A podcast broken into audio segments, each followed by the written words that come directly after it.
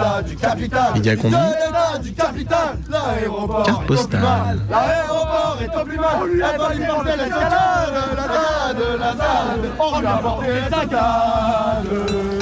Arrivé là-bas, on était tous un peu groggy euh, du voyage. Et euh, on s'est mis à marcher. euh, ouais, de la boue partout. La boue mouillée, la boue séchée, la boue profonde, la boue de surface, la boue glissante, la boue qui se colle à tes chaussures et qui les alourdit. Qu'est-ce qu'il avait dû pleuvoir? Et bien souvent, les gens prennent le même chemin, ça devient de la boue, donc ils te prennent à travers près, mais ça devient de la boue. La déambulation, comme ils disent, euh, a dû démarrer, donc on croisait beaucoup, beaucoup, beaucoup de visages. Euh, des gens grimés, des gens euh, qui avaient des fleurs dans les cheveux, des gens cagoulés, des gens déguisés en triton, un triton géant, un crocodile. Une salamandre géante qui arrive, je pense que ça va être ça la bataille. Ah ouais, elle est énorme. Ouais, t'es un peu petit. Tu veux que je te, tu veux que je te porte Ouais. Regarde. Là-bas, là.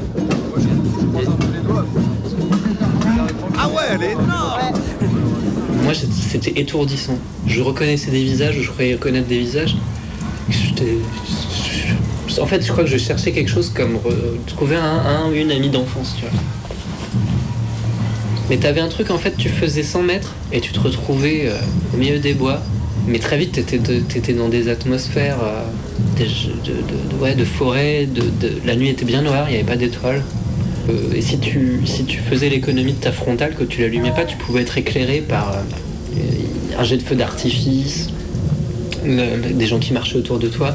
Et ça crée une atmosphère lumineuse et sonore vraiment très particulière. C'est comme si j'étais dans un train fantôme et que je passais comme ça avec différentes ambiances, différentes lumières. Avec, je croise un- quelqu'un qui dit Moi je suis pour le nucléaire. Et alors L'autre lui dit Oh, mais attends, je peux pas dire ça. On croise d'autres qui disent Ah, bah, moi je suis allé dans un supermarché et franchement tout est dégueulasse dans les supermarchés bio, mais j'ai trouvé un truc c'est la pâte de gluten que tu fais cuire dans l'eau. La voix s'éloigne. tu tu croises un autre, etc. Des trucs politiques, des trucs, euh, ouais, des trucs amoureux, des dans un de ces moments comme ça où je, je, je, je- je me gérais, il y a même un type qui m'a qui m'a un peu invectivé en fait, c'était désagréable, qui me dit bah souris, souris, on n'est pas là pour faire la gueule. Mais c'était l'injonction contradictoire quoi, souris, mais lui-même il était un peu il était un peu aigre. quoi. Ça sent l'essence. Oula,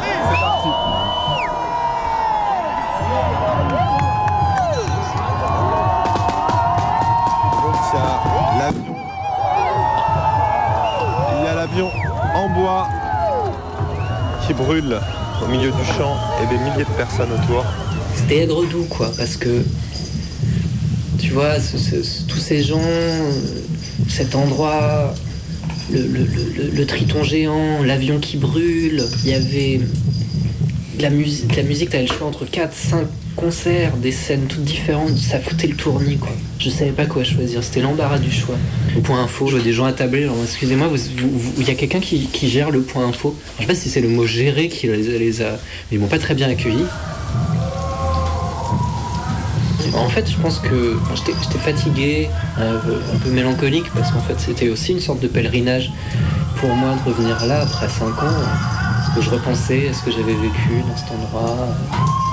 On était hypnotisés par toute cette foule, tous ces lieux, c'était incroyable. Tous ces gens en même temps, à la fois qu'ils se ressemblent, surtout qu'au bout d'un moment, si tu veux, la boue homogénise un peu tout le monde. hein. On devient tous des êtres euh, d'argile et de, feuilles. J'étais comme pris dans une petite tempête. Alors j'ai décidé d'aller me coucher. Il était même pas minuit. Le lendemain, je me suis réveillé à 11h midi. Donc j'étais à la Wardine, il y avait plein de gens. Il y avait un rayon de soleil, je me suis installé au soleil. Et puis euh, je pense que le soleil qui me réchauffe les os, euh, je me suis dit ok, bah, voilà, l'enfer est passé, je vais passer une très bonne journée. Je commençais déjà à le sentir. Et effectivement, ça a été une journée de balade. Retourner dans les endroits où j'ai pu vivre des moments un peu épiques. Je revoyais des visages que j'avais connus et qui avaient un peu vieilli, des enfants qui avaient grandi, et c'était super. euh, c'était super de re- retrouver des lieux qui étaient, qui étaient comme dans mes souvenirs. Euh, des nouveaux lieux aussi, des nouvelles maisons, des cabanes, des, puis des endroits magnifiques. Et là, il y avait un paysage de lande, puis un petit étang, un, arbre au-dessus de l'étang, une grosse pierre. Je suis allé par derrière, par derrière la grosse pierre. J'avais ce, point de vue un peu privilégié sur euh, l'orée du bois. C'était très, très, très joli, quoi. Quelqu'un qui se réveille, qui sort de sa caravane, qui s'étire. Et alors, tu retournes quand? Je suis toujours allé, c'était l'hiver. Mauvais temps, j'aimerais bien y aller un printemps, quoi. Ce printemps, peut-être.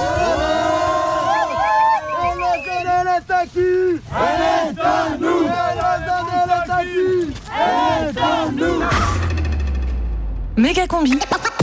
Un micro, des ciseaux, et ciseaux, un stylo, de la radio. 102.2. Ouvrez en grand vos oreilles. Le radiosine du mercredi à 18h sur Canu.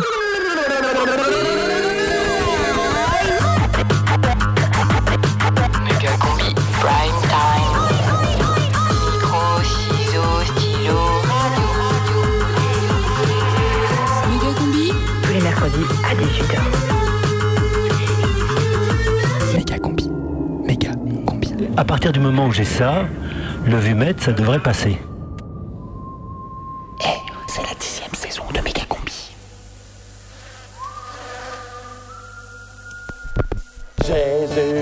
Bonjour, vous êtes bien en ligne avec le secrétariat général de Dieu.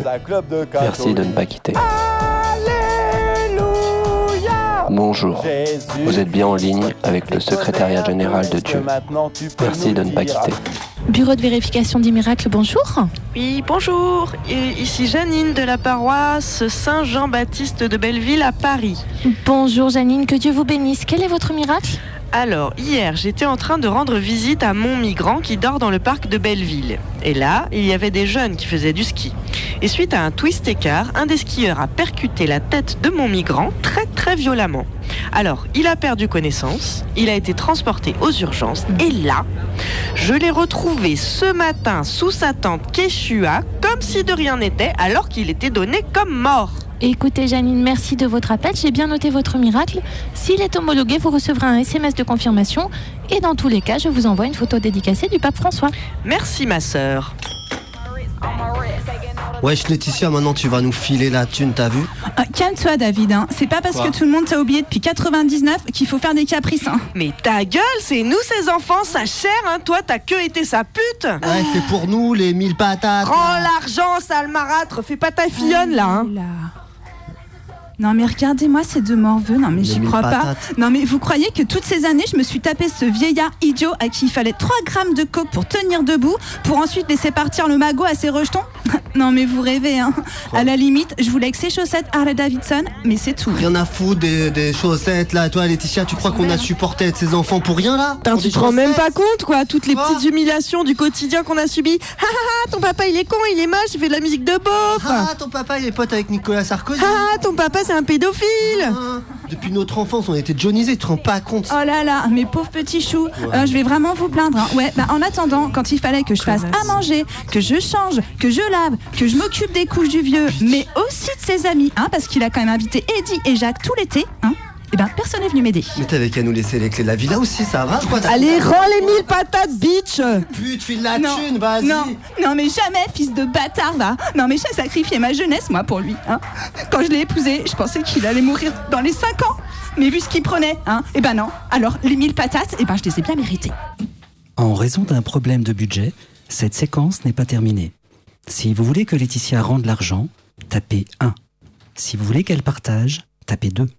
Si vous pensez qu'elle devrait tout donner à la caisse de solidarité, tapez 3. Bonjour, vous êtes bien en ligne avec le secrétariat général de Dieu. Merci de ne pas quitter. Bonjour, vous êtes bien en ligne avec le secrétariat général de Dieu. Merci de ne pas quitter. Bureau de validation des miracles, bonjour. Allô? Allô, je ne vous entends pas. Je ne vous entends pas, alors je m'excuse si vous ne m'entendez, mais moi je vais raccrocher, que Dieu me pardonne. Oh là là, c'est fou comme ça déconne le téléphone en ce moment. Oh tiens, regarde, on a une demande de miracle d'Emmanuel M à Paris Centre qui, qui est arrivée par mail. Ah, mais qu'est-ce que c'est? Eh ben, il demande qu'il n'y ait plus de SDF nulle part très rapidement. Bon, alors réponds-lui OK, à condition qu'il rétablisse le concordat. Il voudra jamais. Bon, bah envoie-lui un pins parlant du pape François. Salut, c'est le pape François. Bisous, bisous. Bon, les gars, on a une nouvelle mission humanitaire dans un pays pauvre qui vient d'être ravagé par une catastrophe naturelle. Il y a des milliers de morts et des millions de réfugiés. Il faut qu'on aille les sauver maintenant. Ouais, ouais. Bon, allez les gars, on est motivés là, c'est important. Ouais, non mais si, on est motivé. Ah ouais, on est motivé, mais euh, à fond.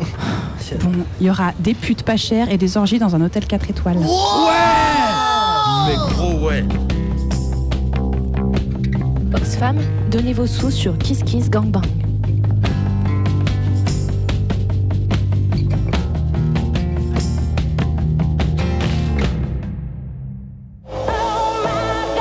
Vous êtes en ligne avec la hotline du Vatican Ne quittez pas. Vous êtes en ligne avec la hotline. Bureau de vérification du miracle, bonjour. Oui, bonjour, ici c'est Jean-Charles de la CGT Ciergerie. Oui, bonjour Jean-Charles, que Dieu te bénisse. C'est quoi ton miracle? Alors, ça s'est passé samedi dernier à la manif. Le cortège ne rassemblait qu'une centaine de personnes, assez vieilles, pas très motivées. Et pourtant, le camarade Armand Cordier, 54 ans, pilier de la CGT paroissiale, a réussi à écarter le cordon de CRS par la seule puissance de l'intention. Les policiers se sont alors prosternés et Armand Cordier a ensuite fait fuir les flics devant la preuve. Là, il a repris un discours de Jules Gued au vocodeur. Les vigiles à l'intérieur ont alors ouvert les portes en demandant pitié et ont conduit le cortège jusqu'au bureau du préfet qui a immédiatement démissionné. Et c'est un conseil populaire qui a pris la tête du département. Merci Jean-Charles, on a bien enregistré votre miracle. Vous serez informé par SMS s'il est retenu. En attendant, je vous fais parvenir un tote bag avec la tête de Bernadette Soubirou. Salut, c'est le pape François. Bisous, bisous.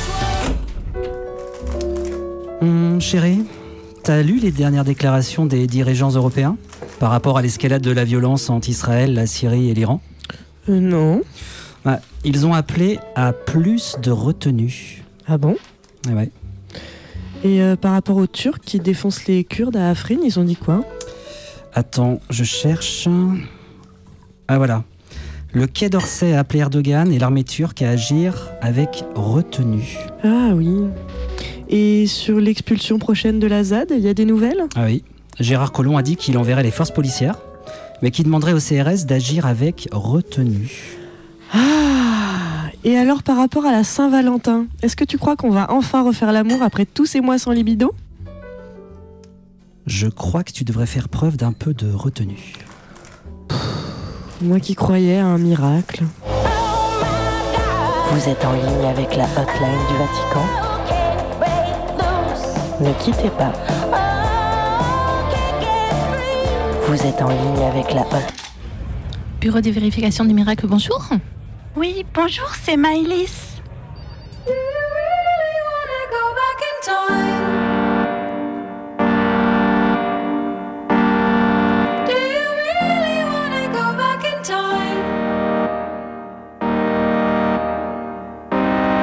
Le mercredi 18h, Méga Combi, la meilleure émission de la bande FM. Oui, enfin, c'est un peu facile. Radio Canu 102.2.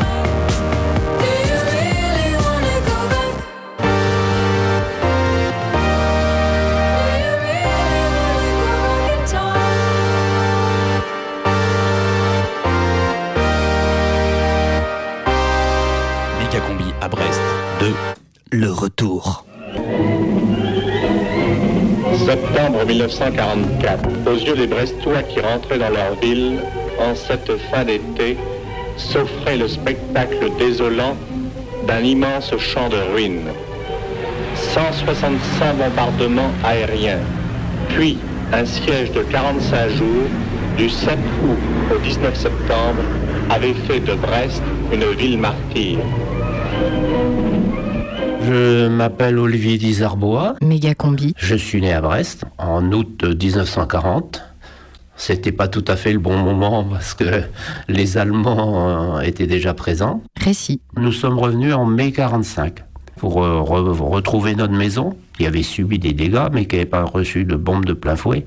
Il y avait le, le mur, de, le pignon de la maison qui vacillait. quoi. Et le grand-père mesurait l'écartement du mur justement tous les jours. Et puis ce qui devait arriver arriva. En décembre, ben, le mur s'est écroulé dans la rue et, et on a été évacué par euh, le quartier champêtre qui est venu avec sa charrette pour nous déménager les, les quelques meubles qui restaient parce qu'il y a une partie qui était partie dans la rue.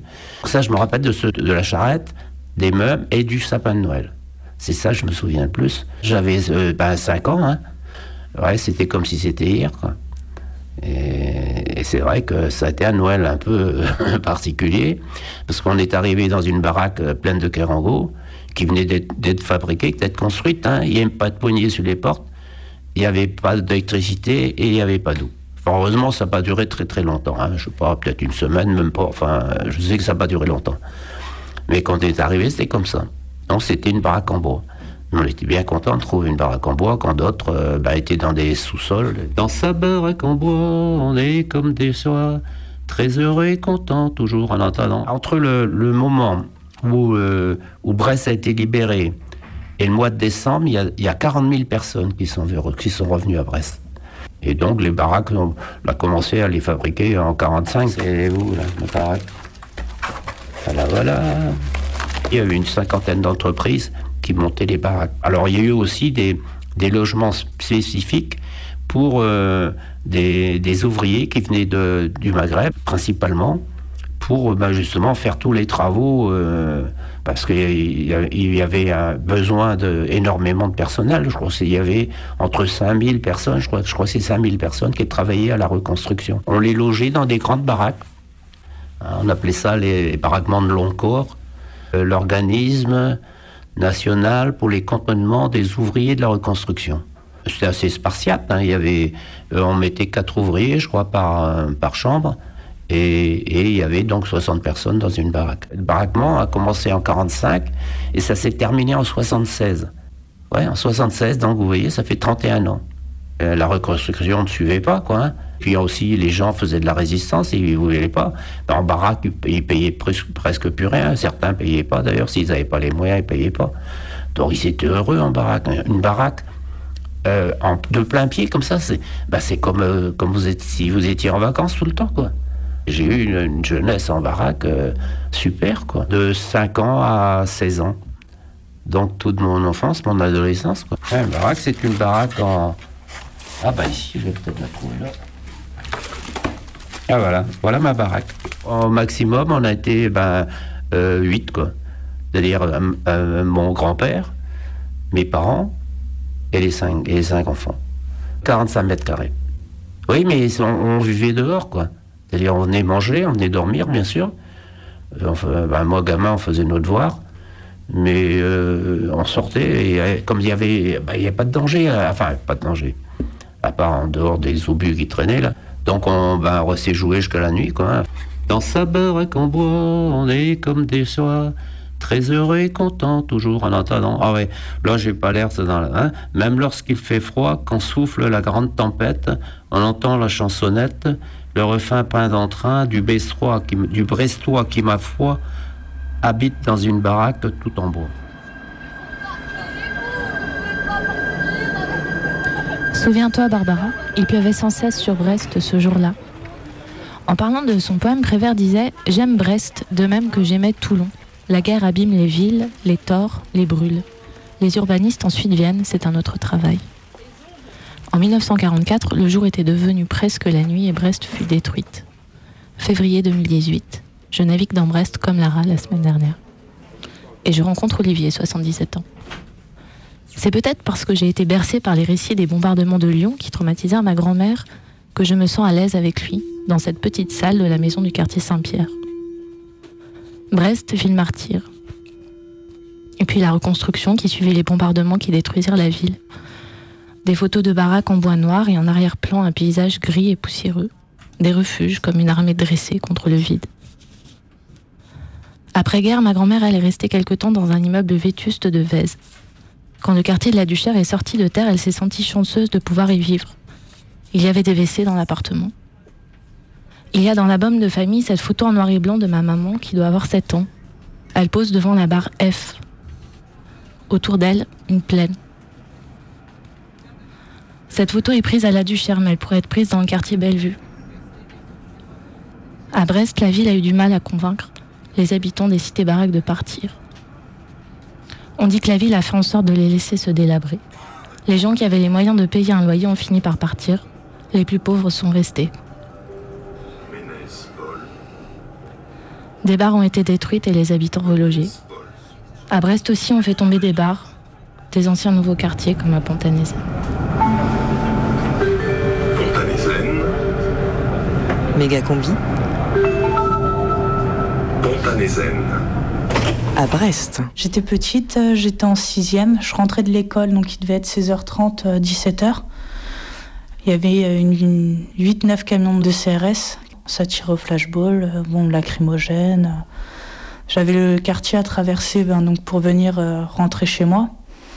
Il y a un policier qui m'a abrité sous sa veste et qui m'a ramené jusqu'à chez moi. Et quand je me suis retournée arrivant en bas de chez moi, euh, bah, j'ai vu des jeunes se faire tabasser sur le parking de derrière. Euh, Le temps de monter chez moi en haut, bah, il y avait des bombes lacrymo qui avaient été jetées dans mon entrée, donc qui rentraient dans notre appartement. Les volets de la salle étant cassés, euh, on avait sorti la niche euh, du Labrador pour protéger les vitres. La panique. Ça m'a traumatisé une bonne partie de mon enfance. Mm. Ça, c'était en 2005, ça. Toute la France euh, tous les quartiers et ça partait en couille. Ici, nous-mêmes, dans le quartier, euh, il y a eu une course-poursuite, en fait. Deux mecs qui étaient en moto, sur la même moto, et des policiers qui les prenaient en course-poursuite.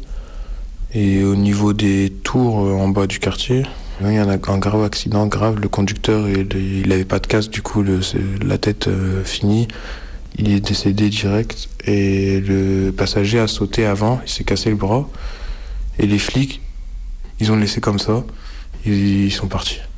Ils ont rien appelé, rien. C'est des mamans qui sont descendues euh, vite de la tour, des bâtiments, qui ont appelé les pompiers, tout ça. C'est passé juste là, là, à côté, là. Ça a révolté encore plus les jeunes. C'était plus des jets de cailloux, quoi. Méga combi.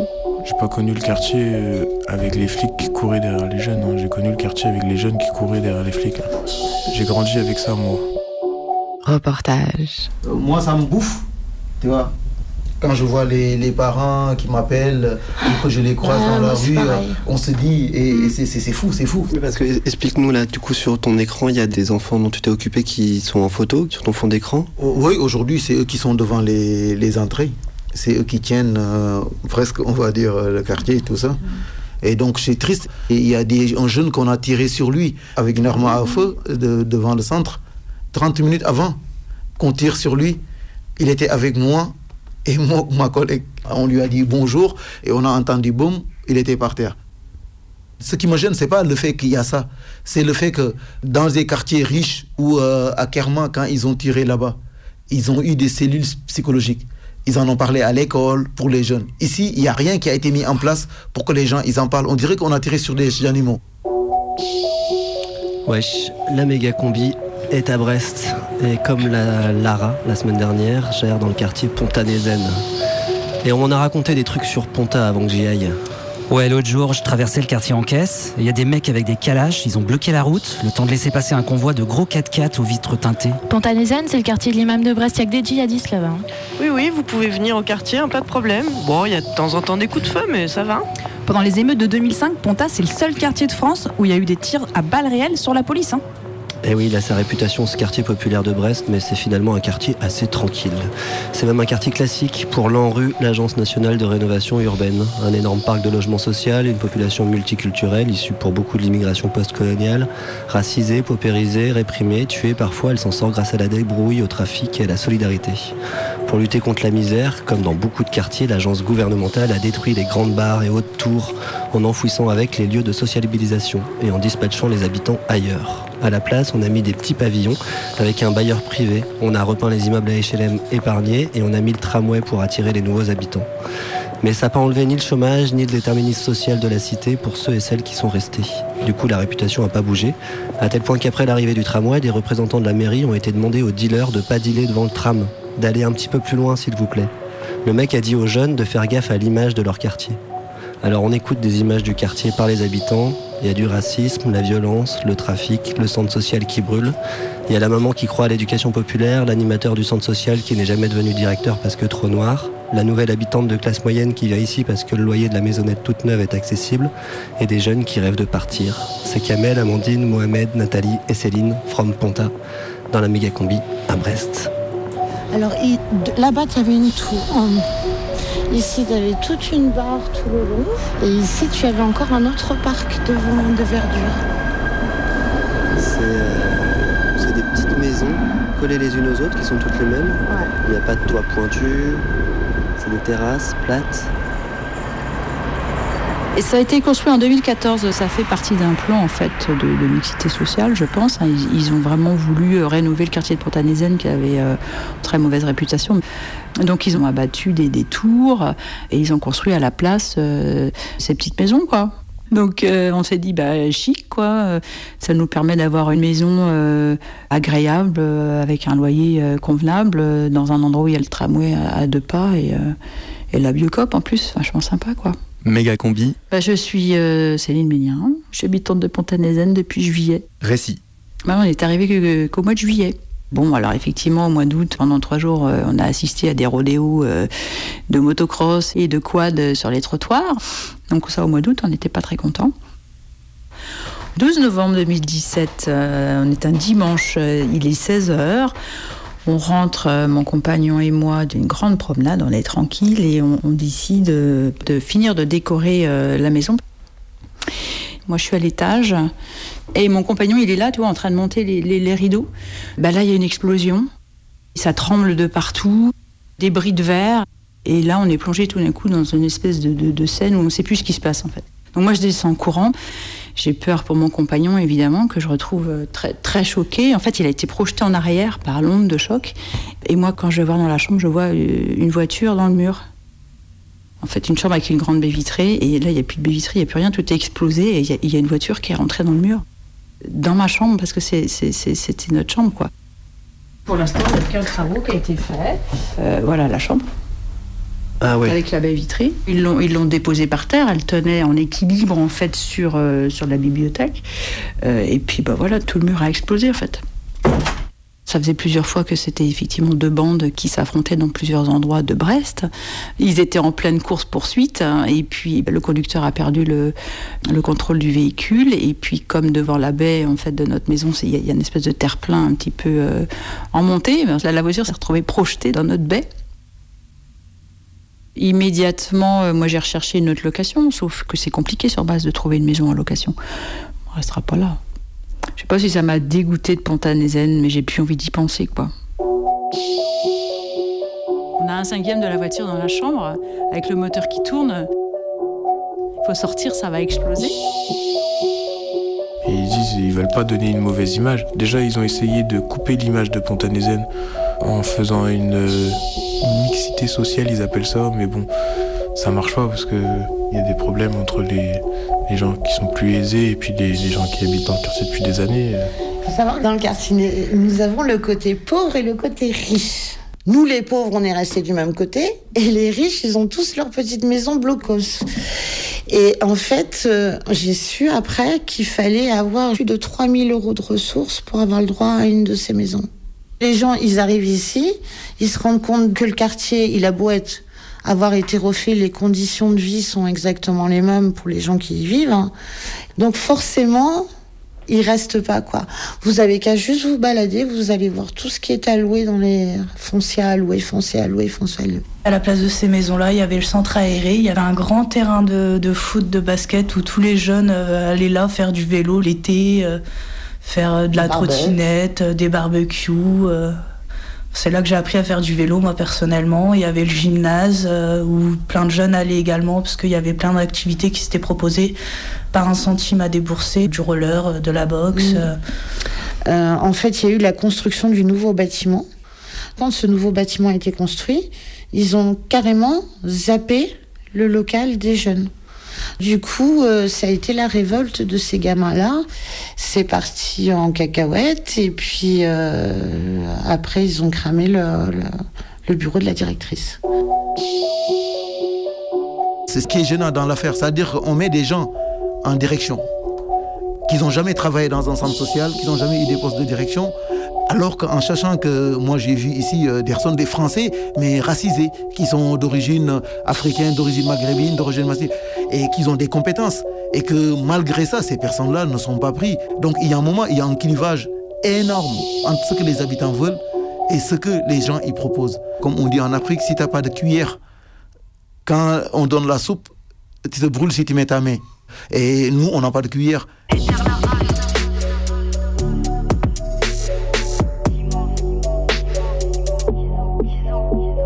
combi. Je m'appelle Kamel, euh, j'ai 27 ans, euh, je vis à Brest euh, depuis que je suis né.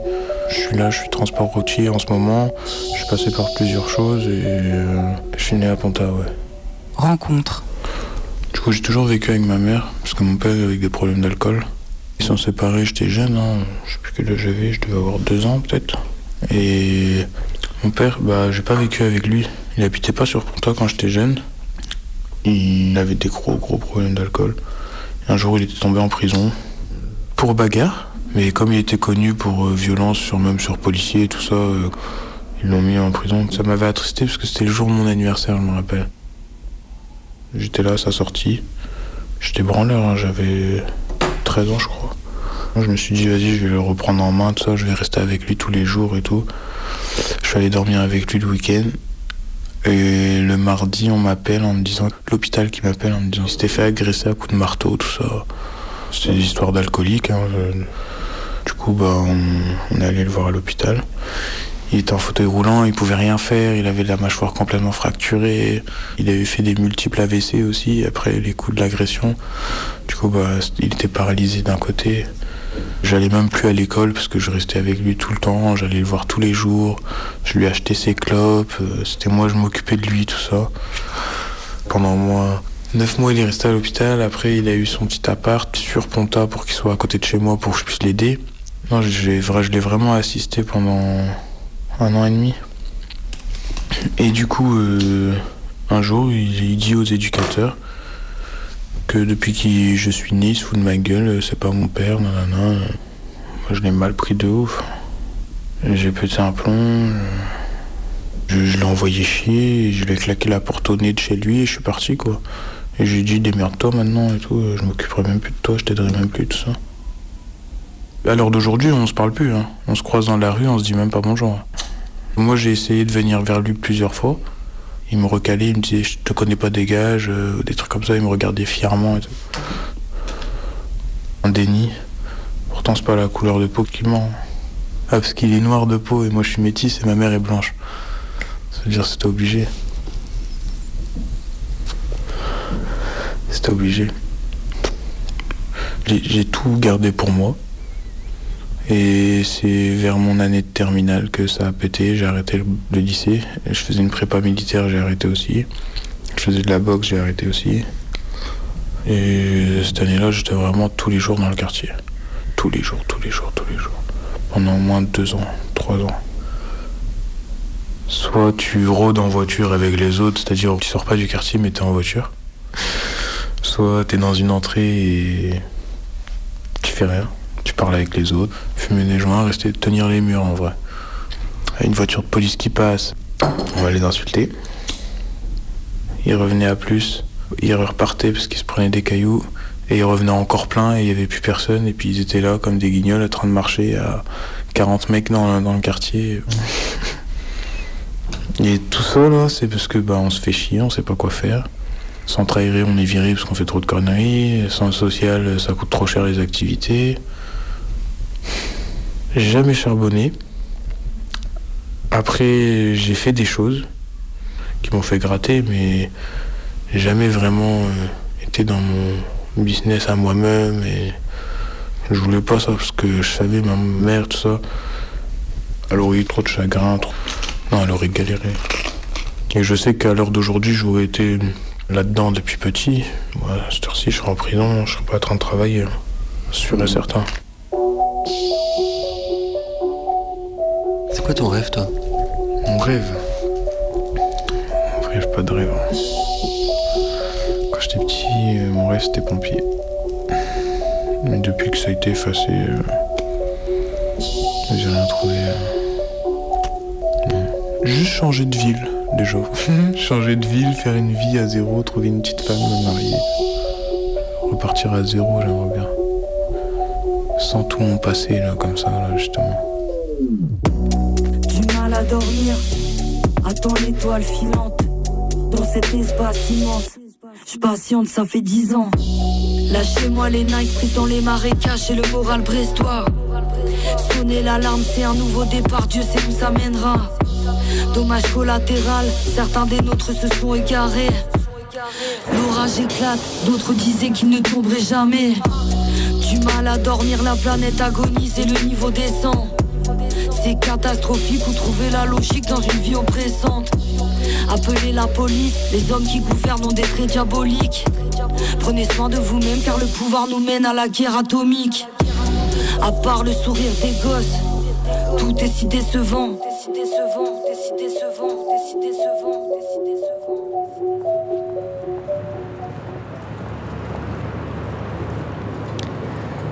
C'est moi, Lara.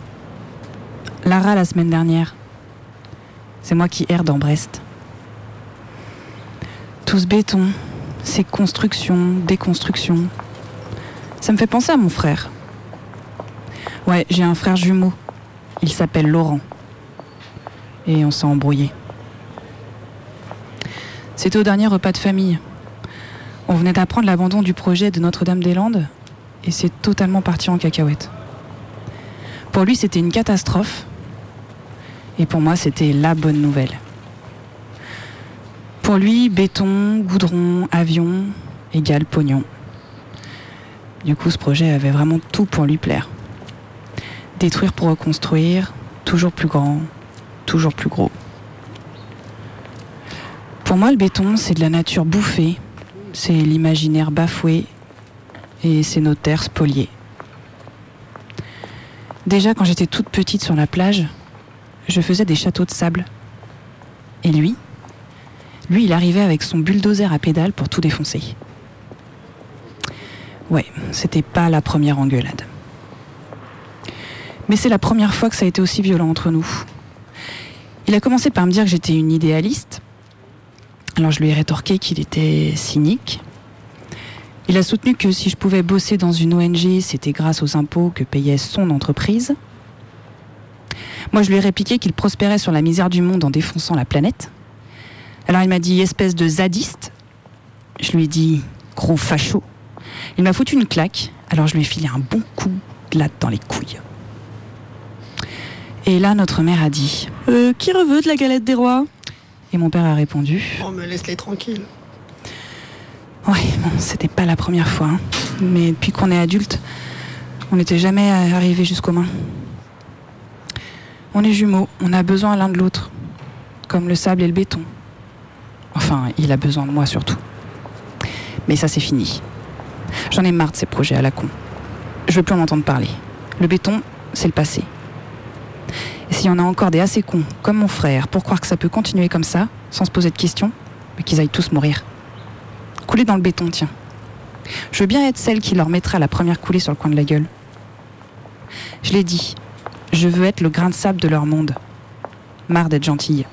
Marre d'essayer de comprendre, de discuter, d'essayer de changer les consciences de ceux qui n'en ont pas. Du coup, je me balade. Je regarde. J'observe les belles choses. Parce qu'il y en a. Du sable sur le béton, comme des oasis. Tiens, cette place par exemple. Place Guérin, à deux pas du centre-ville de Brest. Elle est chouette cette place. Il y a des arbres, des petits bistrots, des graphes. L'avenir. Tout est à construire. Bienvenue.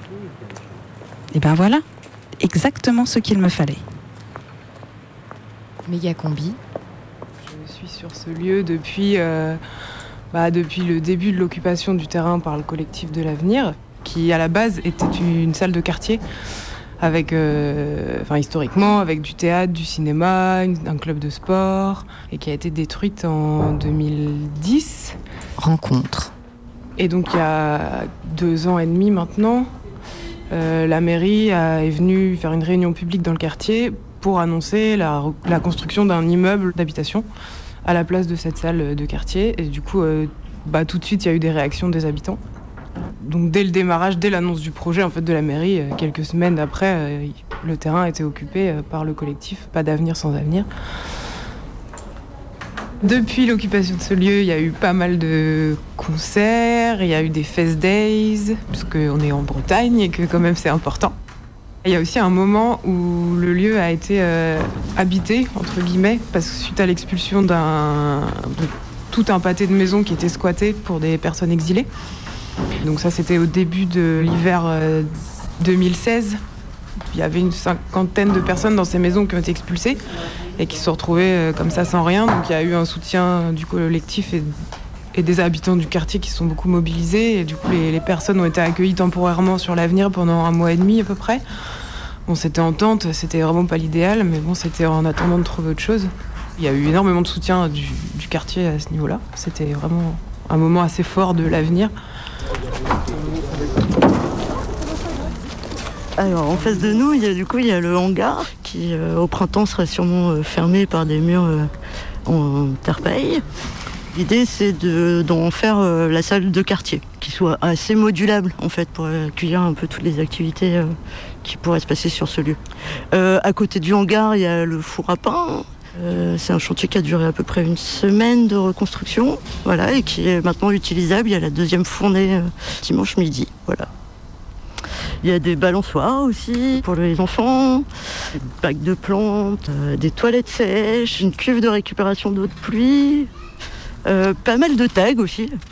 Et je crois que c'est assez important pour en tout cas une partie des gens que ça soit aussi un espace d'expression.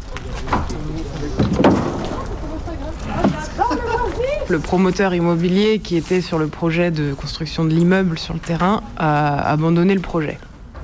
C'était en 2016, je pense, un an après le début de l'occupation. Et depuis euh, l'abandon du projet, donc qui était quand même déjà une victoire plutôt motivante aussi pour le collectif, les constructions ont continué sur le, le terrain, le montage du hangar, du four à pain.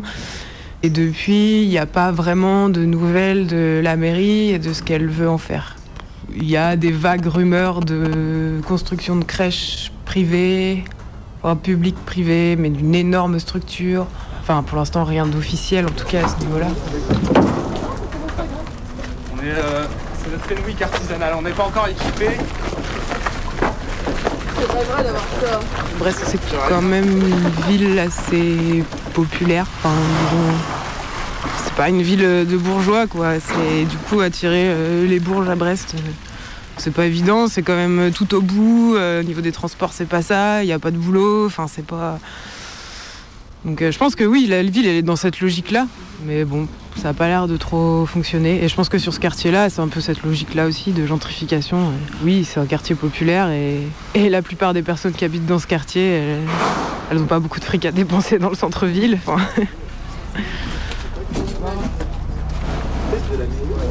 Enfin, en vrai, à Brest, il y a 6500 logements vides.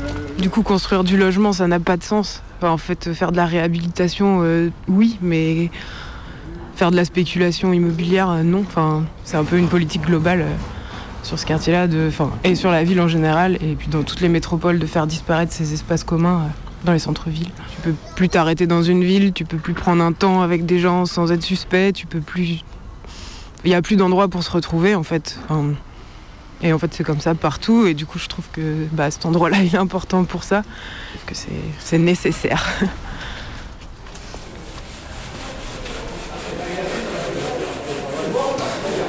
Tu peux me filer la disqueuse à piston, s'il te plaît? Ouais, tiens. Par contre, euh, t'as pas vu la cisaille à cardan? Euh. Bah non, ça fait déjà quelques jours. Faudrait peut-être qu'on en commande plusieurs, on est quand même nombreux à l'utiliser. Ah ouais.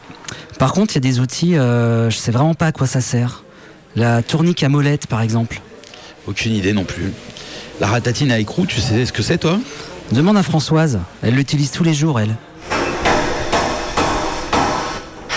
Génial Génial Et vous faites quoi? Ah, Moi, je fais une table basse et une console, style industriel. Eh ouais, monsieur. Et je vais mettre du bois, après, je vais la peindre en noir.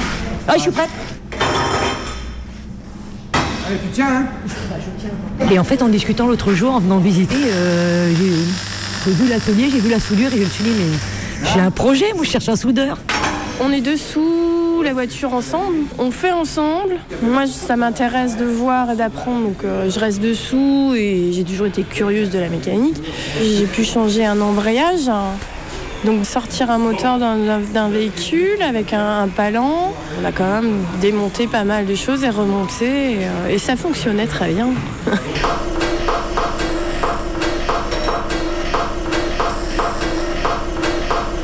On est sur euh, des vieux véhicules, mais on n'est pas équipé garage. Euh, on peut pas faire de pneus, par exemple, parce qu'on n'a pas, l'équipement pour changer les pneus. Euh, On n'a pas d'ordinateur, donc on fait pas de, contrôle euh, et on redémarre pas les voitures modernes. On veut pas s'équiper. On veut pas être un garage. On veut pouvoir permettre à des gens qui n'ont pas de moyens, qui ont des vieux véhicules, de pouvoir entretenir leurs vieux véhicules pour les emmener le plus loin possible. Et on n'a pas d'autres prétentions que celle-là non plus. Comme Lara la semaine dernière, je déambule dans Brest. Je me retrouve face au port de commerce, devant un grand hangar. La Caisse à Clous, c'est un atelier associatif qui existe depuis 15 ans, où l'on peut venir réparer sa voiture gratuitement. Mais attention, la Caisse à Clous, c'est pas un garage comme les autres. Accompagnés d'un bénévole, les adhérents apprennent eux-mêmes à faire des réparations simples et à effectuer l'entretien de leur voiture. Mais on y vient aussi pour s'essayer à la soudure, la chaudronnerie, la mécanique. Toujours accompagné d'un bénévole, on découpe, on soude, on meule, on ponce. On fait des tables en métal, une rampe de skate, des lampes. On y croise une dame ayant la soixantaine, une jeune femme, des habitants du quartier, mais aussi des ados déscolarisés, des retraités ou des gens comme Serge qui ont arrêté de travailler. Moi j'étais chaudronnier, euh, je faisais euh, de la ventilation et de la tuyauterie. Donc euh, voilà, moi je moi j'aimais bien mon boulot, donc aujourd'hui voilà, moi j'aime bien montrer aux jeunes ce qu'on faisait, enfin même ce qu'on fait toujours aujourd'hui en chaudronnerie. hein. Moi j'ai quitté le boulot il y a six ans, euh, je faisais des tuyaux sur les bateaux, euh, voilà. Je suis aujourd'hui rémunéré par le dispositif amiante, euh, donc je suis bloqué dans un dispositif à 65% de mon ancien salaire jusqu'à ma retraite. Sauf que ben on n'a pas le droit de toucher aucune rémunération, on n'a plus le droit de travailler du tout. Et donc à partir de là, ben il fallait trouver un lieu d'occupation pour les gens. Donc ce lieu, ben nous on l'a créé ici. Et l'idée, c'est euh, de, pouvoir aujourd'hui euh, transmettre à, l'autre génération ce que nous on a fait, puisqu'on ne peut plus le faire dans les entreprises, ben on a voulu le faire dans un endroit euh, dédié dans cet espace-ci ici. Le dispositif amiante, c'est un dispositif qui a été mis en place par l'État et qui permet à des gens de partir pour le tiers du temps passé dans la nuisance. C'est-à-dire, euh, je passe trois ans, j'ai droit à un an à déduire de mes 60 ans.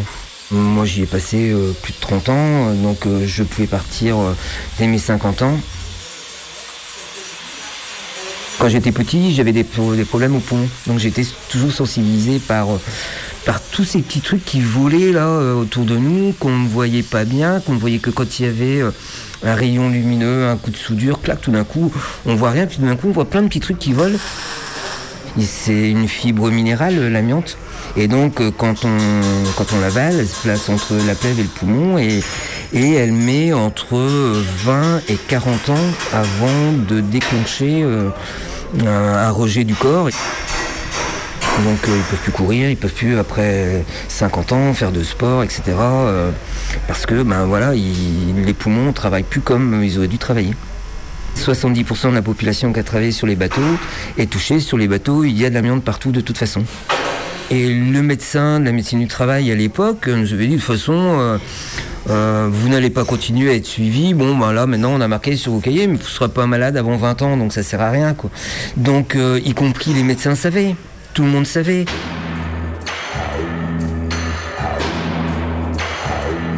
C'est tous ceux qui ont fait la réparation navale sont, condamnés. On va dire le mot. On va dire le mot. Tout le monde est condamné.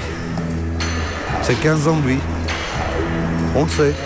Du moment que on découvre des plaques pleurales, après, on sait que si ça bouge pas, il y en a que ça bouge pas pendant 20 ans. Mais dès que ça commence à bouger, c'est pas bon. Mais c'est pas grave, on est vivant. C'est là qu'il faut voir. Gros souci aujourd'hui euh, national, hein, la, grosse turbulence là, elle est autour de, la tour Montparnasse qui a des tonnes d'amiante à l'intérieur et il faut absolument qu'ils remettent tout en état, mais ça pas par quel bout la prendre parce qu'il y a tellement d'amiante à l'intérieur. Euh, moi j'ai travaillé sur un bateau il y a quelque temps. euh, le bateau a été construit avec zéro amiante. Il a été faire des réparations en Inde. Euh, ils ont changé tous les joints. Ils ont mis, ils ont remis des joints en amiante puisque en Inde l'amiante est autorisée. La phobie anti-feu après-guerre a fait que de toute façon la France a mis de l'amiante partout. Bah, par exemple, ils en ont mis beaucoup euh, dans les goudrons, dans les villes. Donc euh, le lion qui empêche, euh, ben, quand les voitures, les bandes de roulement, ça chauffe, le goudron il fond pour éviter que ça se désagrège et que ça parte partout. Donc il y a, toutes ces, microfibres là qui vont maintenir tout ça. hein. C'est comme c'est un euh. Du coup, aujourd'hui, ben, il y a des villes qui se posent la question de comment je vais enlever mes goudrons parce qu'il y a de l'amiante dedans. Qu'est-ce que je sais de l'amiante? Comme tout le monde, je sais qu'à partir des années 60, on prend conscience des dangers de cet isolant pour la santé. Je sais aussi qu'il faut attendre plus de 30 ans et des milliers de morts pour qu'elle soit interdite en France en 1997. Mais moi, naïvement, je pensais que l'amiante c'était un problème du passé, que l'interdiction avait mis un terme à ce scandale sanitaire. Pour autant, elle continue d'être exploitée dans le monde, en Russie, en Chine, au Canada, au Brésil. Son interdiction en Europe a même provoqué une réorientation de son industrie, à savoir une plus grande utilisation dans les pays en développement. Selon l'Organisation Inter- internationale du travail, 100 000 personnes meurent chaque année dans le monde du fait de l'amiante.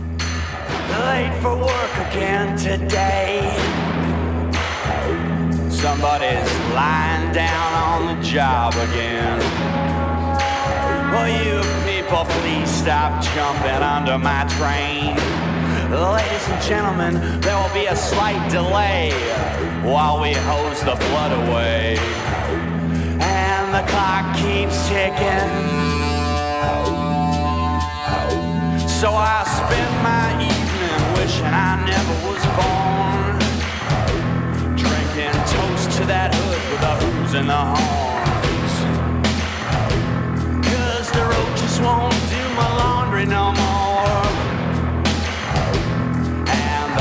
Refuse to fix the holes in the floor.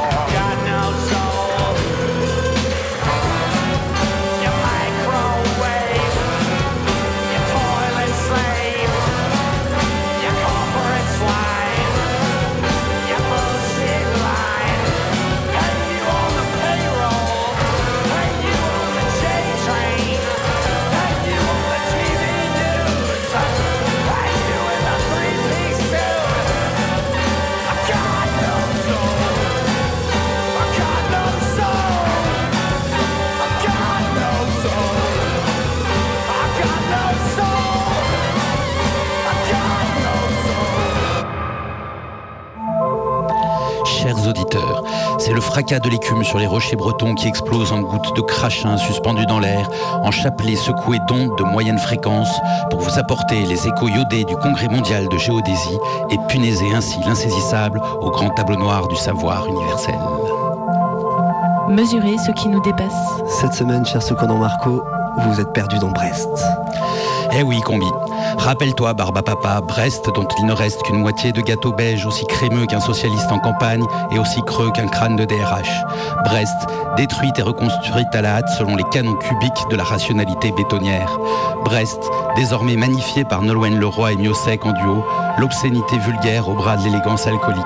Un peu comme si, suite à un grave accident, la ville avait été confiée aux doigts experts d'un chirurgien esthétique aveugle et manchot et qu'un couple d'ivrognes de retour de banquet avait craché à la gueule de la rescapée. Un crachat de 1210 mm, le volume de précipitations qui s'abattent chaque année sur la pauvre ville en rade. Oui, la voilà bien, tout en bière, triste, vulgaire, humide, fière, élégante, humble et butée, en tension. Parce qu'à Brest, on ne peut pas être autocentré, on ne peut même pas être centré. C'est géodésique, cher auditeur, c'est un rapport de soi au cosmos qui ne peut pas être le même à Brest qu'ailleurs. Comprends-moi bien. Chacun se perçoit au centre de la carte. Lyon est cerné par une couronne périphérique dont les joyaux sont Grenoble, Chambéry, Bourg-en-Bresse, Roanne, Saint-Étienne, Givors, Annonay, Valence. Les joyaux sont de pacotille, certes, mais ils saignent la couronne qui permet à Lyon de se penser central, le roi des animaux. Le monde se déroule ensuite en cercle concentrique. Les villes un peu proches qui dessinent la France et le Milanais, les plus lointaines qui dessinent l'Europe, puis les suivantes qui ondulent dans un lointain menaçant, au bord de déferler, de se rapprocher et de bouleverser ainsi notre cosmogonie concentrique. Il en va de même partout, sur les îles d'Angleterre et d'Irlande, dans les plaines de Prusse et les collines de Transylvanie. L'empereur du Japon et le paysan sans terre brésilien sont également au centre de leur monde. Mais à Brest, non. À Brest, on est au bout de la terre, à la pointe de l'affrontement salé entre vagues et rochers. Derrière, il y a la blanche hermine amputée de sa capitale. Il y a aussi Rennes, la prétentieuse, et on s'en fout. Devant, il y a New York, paraît-il, mais loin, loin après les gouffres atlantiques qui ont avalé les ancêtres. Il n'y a finistèrement rien devant et rien derrière. Tiré vers le ciel, Brest, en raison de la déformation des plaques isostatiques, Brest s'élève de 0,7 mm par an. Brest vogue vers les cieux. À Brest, on est entre deux riens. On tient, face aux vagues, face au vent. On est traversé de flux, de courants qu'on en chasse à la terre. C'est au fond de la terre que mugissent et se tordent les ondes marines et aériennes. C'est au fond de cette terre aussi que se concentrent les ondes telluries. Qu'elles mugissent et se tordent en modulation de fréquence. C'est ici, à l'exacte jonction incertaine de l'air, de la terre et de l'eau, que tourbillonne le grand vortex des émissions de radio. C'est ici que l'égide de Zeus fait jaillir l'éclair, l'orage de bruit et de le festival longueur d'onde. Voilà qui ne changera pas l'axe de l'elliptique, mais la combi a un message pour la ville d'air, de terre, d'eau et de bière. Brest in peace.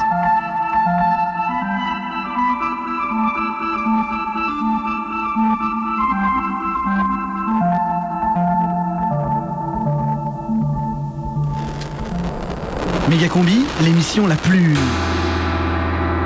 La plus quoi? Non, bah rien. Chers Brestoises et Brestois, chers Bretons et Bretonnes, à Brest, j'ai eu quelques petits moments de bonheur. Gribiche à Bruxelles, mais pas tout à fait à Bruxelles. C'est l'épisode 4 de la saison 3. Et ce matin, j'ai commandé à la librairie Copain des mers pour moi.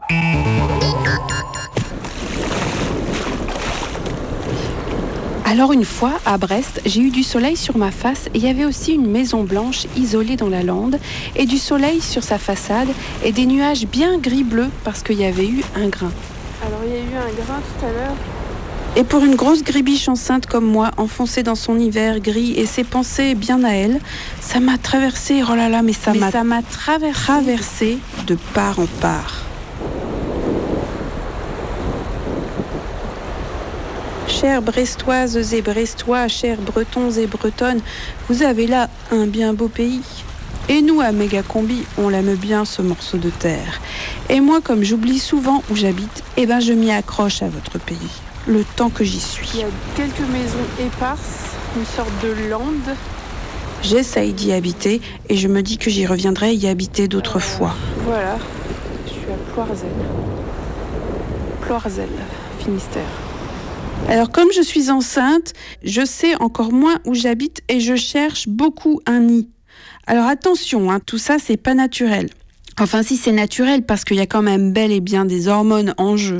Mais ce que je veux dire c'est que ces hormones peuvent bouleverser des trucs dans un sens comme dans un autre, mais ça veut pas dire que toutes les femmes enceintes couvent comme des grosses poules bien heureuses. Alors quand on me dit en penchant la tête et en souriant que quand même la nature elle est bien faite, eh ben ça me donne envie de distribuer des gros fuck comme j'en parlais précédemment dans l'épisode 1. En fait, il y a un truc qui peut se passer quand on est enceinte, c'est qu'on serait comme une bouteille d'huile qu'on agiterait fort et tous les résidus remonteraient à la surface. Les résidus du fond de la bouteille bien posés là au fond et qui bougent pas et auxquels on n'a pas accès habituellement, ben là, on les voit remonter et ça rend forte et fragile à la fois. Moi, en tout cas, je commence à les voir remonter les résidus.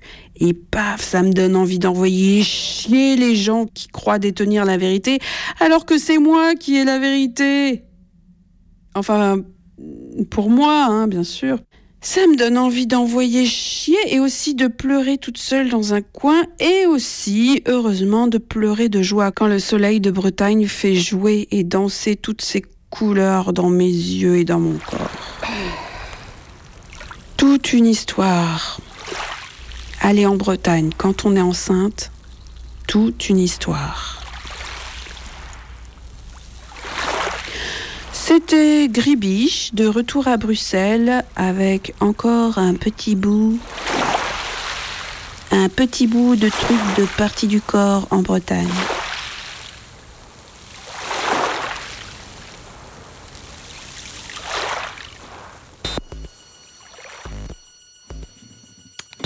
Grébiche à Bruxelles, toutes les semaines à la fin de la méga combi. On est en retard. Dans moins d'une minute, il n'y aura pas vraiment les infos, mais il y aura les avocates. Les avocates. Et pour aller jusqu'à avocate, on a quelques mots, sachant qu'aujourd'hui, on est parti de Brest. Mer. Bateau. Mouette. Crachin. Pluie. Froid. Neige. Bonnet. Crime. Meurtre. Maëlys Justice. Avocate. Méga combi, c'est fini Méga combi, c'est fini. Sans blague, tu croyais que ça se terminerait comment? Il n'y avait pas besoin de boule de cristal pour le savoir. La prochaine méga combi, c'est mercredi. Pourquoi? Raison personnelle. Je crois que c'est fini.